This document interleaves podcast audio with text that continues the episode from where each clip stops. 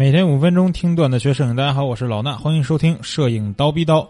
上周呀，在微博上有个事儿被炒得沸沸扬扬，就是这个大凉山的格斗孤儿这个事件啊。说这当地有一个叫恩波的这么一个人，有一个搏击俱乐部啊，收留了一些来自大凉山的孤儿或者是贫困山贫困家庭的一些孩子，让这些孩子呢去学习自由搏击这项运动，而且呢不收任何费用，管吃管住管穿。但是啊，有一个他们那边学员打这个表演赛的视频被发到了网上。哎，大家都觉得说这些小孩子是吧？俩那么小的小孩在这铁笼子里边打架，太残忍了。说这个叫恩波的人呢，利用这些孩子赚钱，所以在这个社会舆论的压力之下，当地政府呢就安排这些孩子回家了。其实人家恩波这个人呀，是真挺不错的啊。呃，不光不收这些孩子养，这这个不收钱吧，还养着这孩子，一养就是两年。这些孩子呢，都管他叫干爹。所以这些孩子其实都是不愿意回家的。为啥不愿意回家呢？因为回家以后呢。这些孩子的生活这个状况呢是很艰难的，那这个一会儿再说啊。我为啥会这么关注这个事儿呢？因为去年五月的时候，我是去过一次大凉山里边的这个贫困县，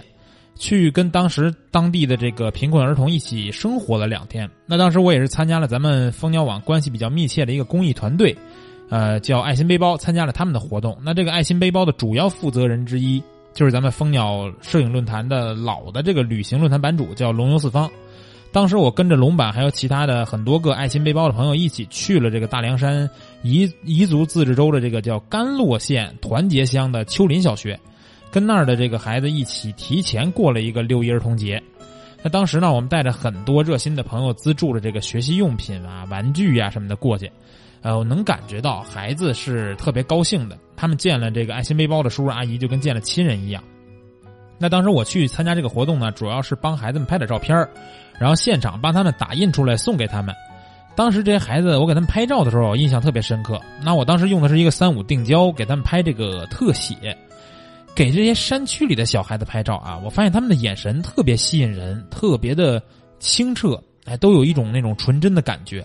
而且呢，别看他们见到这个陌生人有点紧张，但是啊，面对镜头的时候，有很多孩子。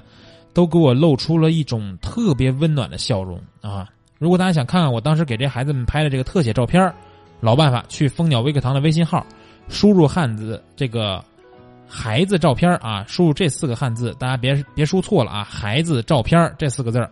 啊，千万输对了就可以看到图片了啊！可能是因为这些孩子真的没怎么拍过照片，所以呢，当时把这个照片打印出来送给他们以后呢，一个个都特别的高兴。那还有小孩拉着问我说：“叔叔，下次你还来吗？”我当时啊，其实不知道怎么回答，因为我是真的不知道什么时候再能去看他们。所以这孩子问我这个问题的时候呢，我也感触也是很深的。一方面，我觉得这帮孩子特别可爱，我也特别想再去看他们。但是呢，从那时候到现在开始，我也一直在愧疚或者说自责，没有抽出时间再去能陪他们玩，给他们拍照。那说回刚开始说的那个格斗孤儿的事件啊。为什么我说那帮孩子不想回家呢？因为当时我是看过他们的生活的环境，啊，就是从这些孤儿或者是贫困的孩子来讲呢，他们家家庭里边啊，家长一般都是不在家的，可能都是留下老了一辈爷爷奶奶之类的一个人，然后呢，家长一般要不就是外出打工了，要不然就是因为犯法，因为这个艾滋病或者是吸毒提前去世了，或者是被抓进抓进抓进监狱里了，怎么着的，就是很难见到正常的这种。这个爸爸妈妈年龄辈儿的这个年轻人在村子里边，所以这些孩子回去以后呢，会非常的辛苦。为什么呀？因为家里边有老人，他们有的孩子从特别小就需要去干农活，就需要给家里边老人做饭。有的孩子还有我印象特别深刻，有一个孩子家里边就没有人，他的家里只有他自己一个人。所以说，就是下课以后呢，他会拿着这个背着小竹筐，然后拿着这个是镰刀一样的这些工具吧，就去到地里边干活，然后挖一些东西，然后回家以后自己去做饭。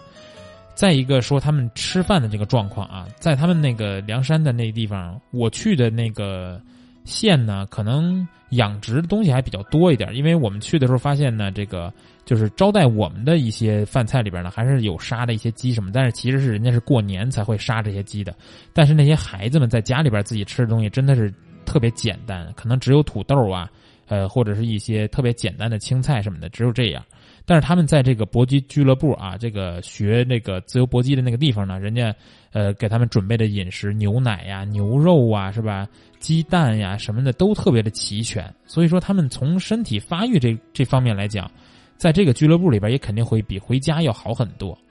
那刚才我也说了，在这种凉山这种贫困的地方呢，艾滋病是非常常见的，因为大家没有这个预防预防艾滋病的这种呃叫什么呀呃意识吧。然后呢，同时这个毒品也很泛滥，有很多的孩子他长大以后没有别的办法，他只能去贩毒才能赚钱，因为他没有别的技能，包括这个。呃，上学的状况，比如说这个在恩波那个俱乐部呢，这些孩子们虽然得不到正常的九年义务教育，但是呢，也有老师每天晚上会给他们讲课，因为他们之前的文化课就已经差很多了，所以很难跟上。那他们回到家以后呢，啊，回到家以后，他们上学的那个环境，那些老师给他们教的东西，其实也是很难去参加高考这样的应试教育的。所以说，他们文化能力跟不上，考不上大学，那只能怎么办呢？也没有别的手艺，对不对？只能。走上一些违法犯罪的道路，或者是说，去这个在家里边干农活啊，只能这样。那他们回家以后，不管是从生活的质量还是受教育的程度，其实都不会有改善，反而有些会更差。那现在他们在这个搏击俱乐部，其实还能学到一技之长，对吧？自由搏击呢，也算是一种运动项目嘛。所以不光是当运动员，还是去做教练，或者是甚至体育老师。再或者说你去做一个保安，对吧？都算是一条不错的出路，比他们留在山里边好，对吧？说实话，在山里边，我不知道他们未来会是什么方向，或者说什么可能性。想想其实是一件挺难过的事儿，就好像这些孩子刚刚有了一点点对生活的希望，对未来的向往，就这样一下被打回原形了。那今天咱们这个节目呢，聊的有点远，可能也不一定能教给大家什么有用的摄影知识，但是我觉得作为一个亲身去感受过大凉山贫困山区的摄影师。我想在这儿替这些孩子们说几句话，当然很可能也不会有什么作用，起码可以让大家知道，在我们的国家还有很多这种贫困山区，有着这样的孤儿和孩子。希望大家呢可以更多的去关注这些事件吧。那今天的节目咱就先聊到这儿，明儿早上七点不见不散。